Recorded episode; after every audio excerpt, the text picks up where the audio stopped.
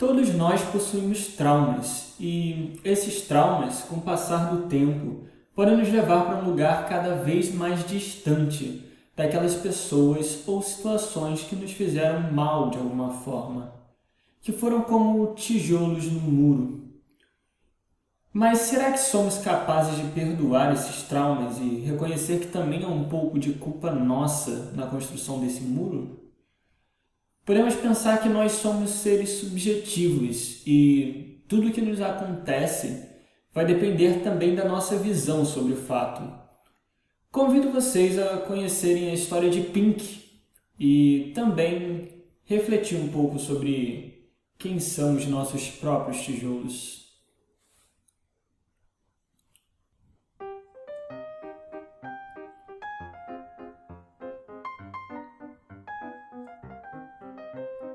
Oi pessoal, tudo bem? Eu sou Arthur, atualmente cursando psicologia e apaixonado por cinema, música e outras formas de arte. E vocês estão ouvindo um podcast que se chama Arte Sarte Sartre, que tem a ideia de misturar um pouco esses mundos. Então, se você gostar disso e quiser dar um apoio, eu vou pedir para compartilhar com os amigos. Quem quiser me seguir no Instagram também é conteacharte. Mas eu tô aqui para falar hoje sobre um álbum do Pink Floyd que se chama The Wall. É, eu não lembro exatamente a primeira vez que eu tive o prazer de ouvir esse disco na íntegra, mas com toda certeza eu já conheci algumas partes destacadas dele. Afinal, talvez a música mais conhecida da banda seja justamente desse disco. Eu tô falando de Another Brick in the Wall, a parte 2, né? São três partes, mas eu falo da parte 2 mesmo que todos conhecem como aquela música da escola. Inclusive, essa é a melhor canção para se colocar numa festa de formatura. Super combina. Mas outra canção que podemos destacar é a própria Comfortably Numb, é, um dos mais lindos solos de guitarra de todos os tempos. É, é só depois, muito tempo depois, que eu fui ouvir todas aquelas canções e primeiro achei meio estranho o som, mistura blues, rock progressivo, ópera. Lembro que nem gostava tanto assim, mas é, com o tempo eu fui conhecendo um pouco mais a história, até que eu mergulhei de vez na mente do Pink. Pink, na verdade, é o personagem principal e ele carrega muita bagagem, o que faz com que em determinado momento o Pink acaba se isolando em um canto só dele. Então a história passa muito por isso, por como o que a gente vive e o como a gente vive influencia no nosso psicológico, né? como os nossos traumas, os nossos vícios, o abuso de substâncias, né? o uso exagerado de substâncias pode nos afetar, afetar o nosso desenvolvimento. Essa parte do uso de substâncias se baseia muito também na história de Sid Barrett, que foi um dos fundadores da banda e que sofreu com um certo período de esquizofrenia, possivelmente causada por conta do uso de drogas, o, o que acabou fazendo com que ele saísse da banda, com que ele fosse demitido. É, isso bem antes do The Wall, inclusive tanto o Dave Gilmour quanto o Ricky Wright é, diziam que era muito difícil trabalhar com ele. É, o que era um problema, porque eles eram amigos e no fim das contas a gente está sempre tentando ajudar nossos amigos.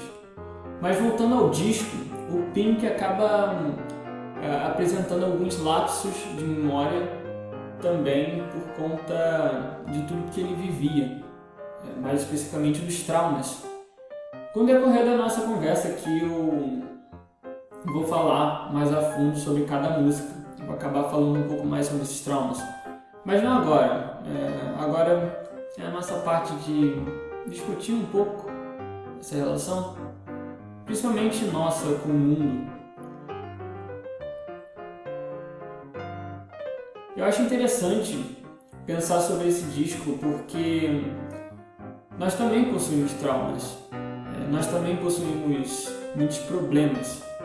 Só que a maneira com que o Pink enxerga o mundo durante boa parte do disco só faz com que ele se distancie cada vez mais das pessoas. Até um instante em que ele se vê completamente sozinho, precisando de ajuda e suplicando por ajuda, muitas vezes, como na música Is There Anybody Out There?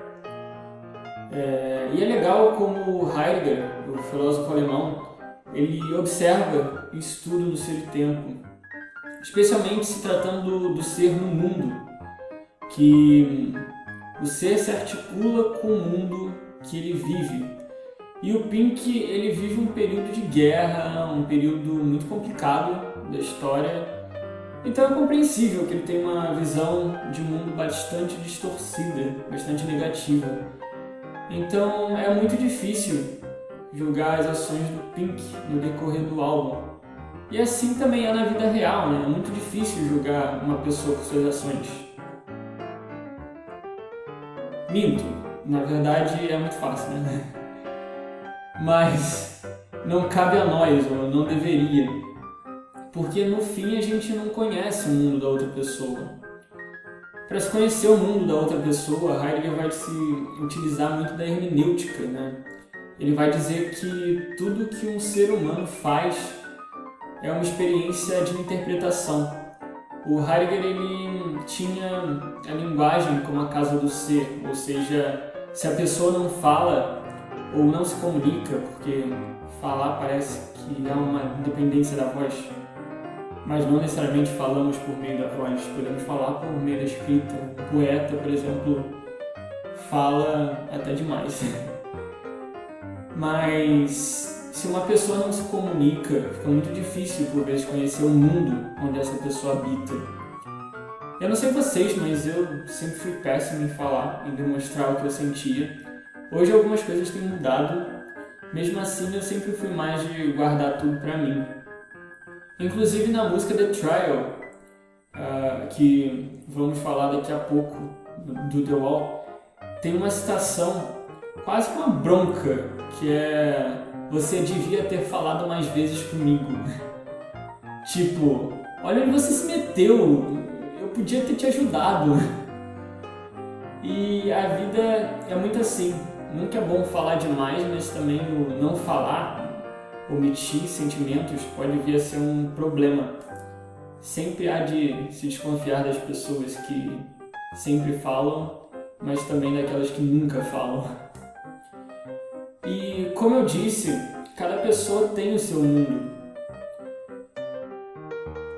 Eu gosto muito de ouvir um outro podcast do Jerônimo, Jerônimo Telmo, Telmo, não sei como fala mas o podcast se chama Sai da Média e ele tem uma frase muito interessante para isso, que é o que eu vejo eu crio. Como assim? Não é o que existe no mundo que a gente vê. O que existe no mundo é resultado de como nós vemos, né? como nós observamos. Cada pessoa em si é um universo completamente diferente, cada pessoa é singular. Então, esse mundo que a gente cria é esse mundo que a gente é. Né? Ah, acho interessante no The que, em determinado ponto, ele revela uma visão de que, no fim das contas, os únicos que podem nos fazer sair de determinada situação somos nós mesmos. É a força de vontade, essa mesma força que nos faz, por exemplo, buscar um psicólogo, né? em alguns momentos difíceis essa força de vontade, essa força que nos move. É, mas voltando a Heidegger, é, eu quero focar um pouco mais nele, é difícil julgar o mundo que a pessoa habita, porque tem escolhas que não cabem a nós. É, ninguém sabe em que tempo se nasce ou lugar. É, uma pessoa simplesmente nasce, ela é lançada. O Seraí, que seria a definição de Dasein do Heidegger, nada mais é do que o ser lançado. Inclusive tem uma história engraçada dessas definições, porque quando eu peguei esse tempo para ler pela primeira vez, eu lembro que a tradutora decidiu traduzir esse conceito de Dasein para presença. E ficou horrível para ler, porque eu já não sabia quando presença era presença, quando a presença era Dasein. eu fiquei perdido boa parte do livro. É, é aquele vídeo do Porta dos Fundos, né? que tem até esse nome, Perdido. Se você não assistiu, assista. É, filosofia, psicologia deixa a gente muito assim, perdido. E a metáfora de estar perdido nos conceitos, estar perdido no trânsito é genial. Assista esse vídeo. É, mais ainda, em Heidegger e o ser lançado, a pessoa simplesmente nasce e se torna algo de acordo com a relação dela com o mundo é, e do mundo com ela. Sempre há essa troca. Eu fico lembrando também do filme do Coringa, do Todd Phillips com Joaquin Phoenix, que eu poderia me perder só falando desse filme. Talvez até fale uma outra hora. Fica inclusive a questão: será que eu devo falar sobre esse filme? É, já que eu gosto muito de misturar psicologia e arte, né? E esse filme é muito bom para pensar sobre esse ponto. Mas, dando uma rápida passada nesse filme, quem é culpado pela transformação daquele vilão, do Arthur Fleck no Coringa? Seria a sociedade em si ou seria o próprio Arthur Fleck? É, acho que a resposta correta seria os dois, sabe? Lembrando uma música agora, Somos Quem Podemos Ser, do Engenheiros do Havaí, que eu amo demais. É, é dito: quem ocupa o trono tem culpa, quem oculta o crime também, quem duvida da vida tem culpa, quem evita a dúvida também tem. No fim das contas, é todo mundo culpado nessa história.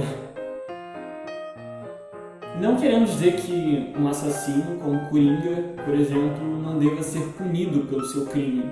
Pelo contrário, claro que deve. Senão daqui a pouco vão dizer que eu estou passando a mão na cabeça de um criminoso. E não! todo criminoso ainda assim é responsável pelos seus atos, né? Nós somos responsáveis pelas nossas escolhas. Mas por que eu estou falando isso eu não sei.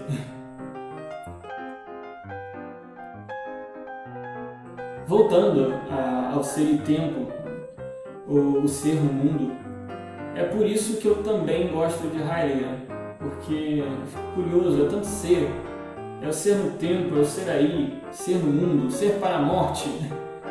Acho muito legal isso. Mas voltando a Heidegger e o Pink, é, Heidegger dizia que o ser não se explica. Qualquer tentativa de explicar o ser é uma forma de reduzir ele a um ente. Digo isso porque, partindo dessa compreensão, é, nós temos essa capacidade de nos redimir, de mudar. É, nós passamos por muitas mortes durante a nossa vida. E o Pink ele chega ao final do álbum e julga a si próprio. Essa para mim é a parte mais interessante do disco porque ele renasce, ele destrói o muro que ele, que ele mesmo construiu. Né? Diante disso, a gente tem uma pergunta que é não seria o que é ser humano porque cairia uma tentativa de explicar o ser. Acho que a pergunta correta seria: como é ser humano? Como é ser humano para você que está ouvindo isso? Então a gente volta à ideia de linguagem como uma forma de compreender como é ser humano para cada pessoa. Eu gosto bastante da Revolução dos Bichos, do George Orwell, porque ele vai dizer que somos todos iguais, mas uns mais iguais que outros, né? Ou seja, ninguém é igual a coisa nenhuma. É ilusão pensar que somos todos iguais. O Pink na história ele se fecha, ele vai construindo esse muro que o separa da sociedade. Com o tempo ele vai sentindo as consequências dessa atitude, ele vai perdendo aos poucos a sanidade, tem alguns momentos de delírio. E é durante essa parte que ele se imagina, inclusive, um ditador fascista e tudo isso vai se tornando um peso muito grande na cabeça dele. E o disco retrata bem esse lado depressivo, esse lado angustiado, esse lado esquizofrênico. É, então, eu faço uma outra pergunta: será que você também não tem algum tijolo no muro? Eu acho que todos nós temos, na verdade. mas quais são os seus? Por isso é sempre importante o trabalho de um psicólogo. E eu digo isso porque eu estou cursando psicologia e pretendo me formar, então eu já estou puxando sardinha para o meu lado. Brincadeira. Mas é sempre bom reconhecer quais são os nossos tijolos. É, é só através da conversa, muitas vezes até consigo mesmo, é, como Pink faz, que conseguimos destruir o muro que criamos, ou pelo menos aceitar que alguns tijolos existem sim, e não precisamos erguer um muro por conta disso. Fica essa reflexão antes de partirmos para a análise em si desse álbum, que começa com In the Flash, com ponto de interrogação. Deixa eu saber. Pausa para mim. In the Flash é, é, acaba. In the Flash, no caso, seria In the Flash? É, porque existe esse ponto de interrogação. É, ele abre a história do álbum, que é conceitual, apresentando tudo que está por vir. Temos o barulho de bomba e aviões, ou seja, a guerra faz parte desse conceito. É, mostra também que um show está prestes a acontecer e futuramente a gente descobre que o Pink é músico e tem sérios problemas psicológicos. É, a música termina com um show de uma criança que nos remete ao nascimento do personagem. Esse choro se mantém até a segunda faixa, The Thin Ice, que cria uma relação entre uma vida sem muitas perspectivas e uma fina camada de gelo. É, quando uma pessoa não tem laços sólidos, especialmente com outras pessoas, é como patinar sobre o gelo fino, ou seja, é muito fácil quebrar e não ter onde se apoiar depois. Zygmunt Bauman vai fazer a mesma comparação ao falar sobre a fragilidade dos laços humanos. Para entender melhor, recomendo que até o livro né, Amor Líquido, do Bauman, que foi lançado em 2004. Depois, depois dessas duas músicas, a gente tem Another Brick in the Wall, parte 1 de 3, que revela um dos primeiros traumas do Pink, que é com relação ao seu pai, é, que vai à guerra, mas acaba morrendo no combate. Isso se apoia na história do próprio Roger Waters, que o pai morreu na guerra, na Segunda Guerra, o avô havia morrido na Primeira, então isso acaba sendo até pessoal. É, e perder o pai em uma guerra acaba sendo bastante pesado para uma criança. Então, nesse caso, o Pink tem aquilo como um abandono e chega a se perguntar Pai, né, se eu chego a se perguntar nessa canção, na Book in the parte 1, Pai, o que mais você deixou para mim? É, Pink tem essa perda como um tijolo no muro. E essa música termina com o som de algumas crianças, que nos leva às duas próximas canções, que é The Happiest Day of Our Lives e Another Book in the Wall, dessa vez a parte 2. É, essas duas músicas retratam o abuso de autoridade por parte de alguns professores. Muitos deles chegam, chegavam a machucar seus alunos, o que favorece para que Pink coloque mais tijolos no muro. Em Mother, que já é a quinta canção do disco, a gente conhece também como é a mãe desse menino, é, que se mostra super protetora. Isso é acaba sendo um problema porque de um lado temos um pai que abandona o filho e do outro uma mãe que impede o filho de viver. Inclusive uma parte da letra, a mãe diz que vai ajudar o filho a construir o um muro. Então, tem duas partes marcantes nessa música, aliás, que é quando o filho pergunta se deve construir ou não um muro e a mãe responde que vai ajudar a construir. É, seguindo, a gente tem Goodbye Blue Sky, que volta à infância do Pink e seus sentimentos sobre a guerra, o medo e Empty Spaces também tem muito. Quer dizer, não tem muita coisa a comentar. É apenas o Pink adulto buscando preencher os espaços vazios do muro. E como ele vai fazer isso? Bem, em Young Lust, é, que seria a próxima canção depois de Empty Spaces, nós vemos uma estrela do rock rodeada de mulheres levando uma vida de sexo, drogas, mais vazio por dentro.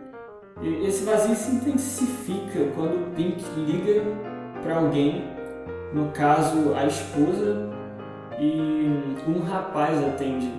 Então, nesse ponto a gente descobre que o Pink é casado, que ele trai a esposa e, acima de tudo, ele descobre naquele exato momento que a esposa também está traindo ele. Nesse ponto, as duas próximas músicas, One of My Turns e Don't Leave Me Now, vão mostrar o, o Pink no auge dos seus problemas emocionais e psicológicos, ao ponto de surtar, quebrar a casa toda e sofrendo, já em um quadro depressivo, vendo a esposa ir embora o que é completamente justificável, né, tendo em vista a vida que ele levava, as traições e tudo mais. Então, é completamente compreensível que a esposa é, vá embora. Enfim, chegamos à terceira parte de Another Break in the Wall, onde o Pink está prestes a terminar o muro. Além de mostrar toda a sua raiva do mundo, gritando coisas como eu não preciso de ninguém, eu não preciso de drogas, no caso, os calmantes, é, e creio eu antidepressivos também que ele tomava, que, que lhe era receitado. Eu não preciso de nada. Ou seja, o Pink está completamente fora de si nessa música. Essa parte termina, essa primeira parte do disco termina com Goodbye, Goodbye Cruel World, Goodbye Blue Sky era outra música. Mas Goodbye, Goodbye Cruel World, que é quando o personagem dessa história, que é o Pink, coloca o seu último tijolo no muro e se isola completamente, totalmente.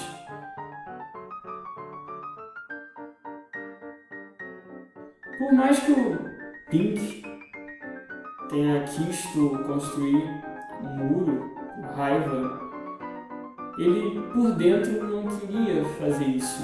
Ele não queria. Ele quer ajuda, ele precisa de ajuda. Uh, esse é um lado do personagem que nós só descobrimos na parte 2 do The Wall, que começa com Rei Liu.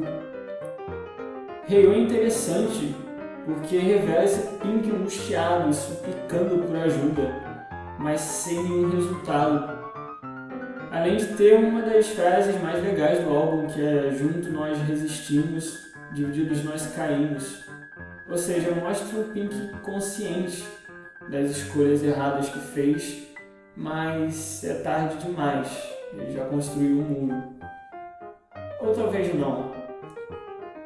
Is there anybody out there? É um pedido de ajuda se existe alguém lá fora ouvindo ele. E Nobody Home mostra a vida solitária que Pink leva após a construção do muro. É uma música bem descritiva e direta, melancólica também. Vera se baseia em uma cantora, a Vera Lynn, e revela um certo saudosismo do Pink por certas memórias do passado. Bring the Boys Back Home tem uma característica militar e mais uma vez fazendo referência à guerra, dessa vez fazendo uma metáfora entre o, entre o sentimento do abandono do Pink e o sentimento de abandono de um soldado. Ou seja, como se pode ver, é uma parte do disco muito voltada às lembranças do Pink. É um lado mais nostálgico, que tem o seu auge em Comfortably Numb, talvez uma das maiores músicas do, do rock, é, uma das músicas mais lindas que eu conheço, particularmente.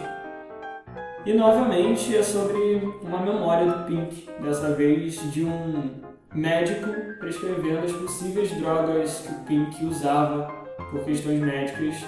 E são essas mesmas drogas que o Pink vai se negar a usar a partir da outra música que eu citei, que é Another Brick No Wall, parte 3. E estamos chegando ao final desse álbum. A última parte do disco começa com Deixa eu Must Go On, que volta o saudosismo, volta a lembrança do pai. E temos, seguindo, é, outras três músicas que eu gosto mais também desse álbum e que vão falar sobre o mesmo tema, que são as alucinações do Pink. Então, elas revelam um quadro mental completamente destruído, possivelmente por conta de outras drogas. Não estou falando aqui dos calmantes, estou falando de drogas mais pesadas, mais alucinógenas, né? Então, o Pink apresenta um estado de esquizofrenia, onde ele se imagina como um ditador fascista, extremamente cruel. E esse estado de alucinação só vai passar quando ele grita stop, que já seria a próxima música. É, essas três músicas são In The Flash, dessa vez sem ponto de interrogação, é, Run Like Hell e Waiting for the Worms. É, depois dessas três músicas, a gente tem Stop e o Pink começa a refletir sobre as suas ações. O que nos leva a The Trial, a minha favorita. The Trial é um auto-julgamento. É, é o Pink finalmente admitindo os seus erros e aplicando meio que uma pena a si próprio, uma sentença. O, o Pink é sentenciado a derrubar o muro e enfrentar todas as consequências dos seus atos. O Pink enfim descobre que só ele era capaz de derrubar esse muro. E é o que ele faz. E fora do muro, ele percebe que sim, ainda existem pessoas que o amam, é, independente de tudo. Ele só não conseguia enxergar essas pessoas, porque eram tantos problemas que tudo que ele fez foi se afastando cada vez mais. Então o álbum termina com Outside the Wall, que já seria ele fora daquele muro. Né? E ok, acho que era isso que eu tinha para falar sobre talvez o meu álbum favorito de todos os tempos. É o álbum que eu mais tenho uma ligação emocional. E é interessante que, além da história extremamente conceitual, também existe a metáfora por trás do próprio conceito. Afinal, o disco trata especialmente sobre reconciliação, sobre fazer as pazes então, podemos lembrar que o disco surge ainda em período de Guerra Fria. Né? E o muro que divide o Pink do mundo também dividia duas Alemanhas. Nesse ponto, quando há o grito Tear down the wall, the trial, ou seja, derrubem o muro, é um grito para o mundo, sabe? É um grito de solidariedade, é um grito de união. Talvez por isso essa seja a minha música favorita do disco. É uma sensação de estar ali no meio, de estar fazendo a diferença, lutando por um mundo melhor. E essa melhoria se dá pelo cooperativismo. É, afinal, juntos nós resistimos e divididos nós caímos. Então, é isso. Fiquem bem nesses tempos difíceis. sei que tem sido um período bastante complicado, afinal estamos, estamos vivendo um período de, de pandemia né, por conta do coronavírus, mas fiquem em suas casas, evitem sair, pelo menos por esse breve instante, porque uma hora vai passar, né? mas para que passe a gente precisa da contribuição de, novo, de todos. Valeu, até a próxima.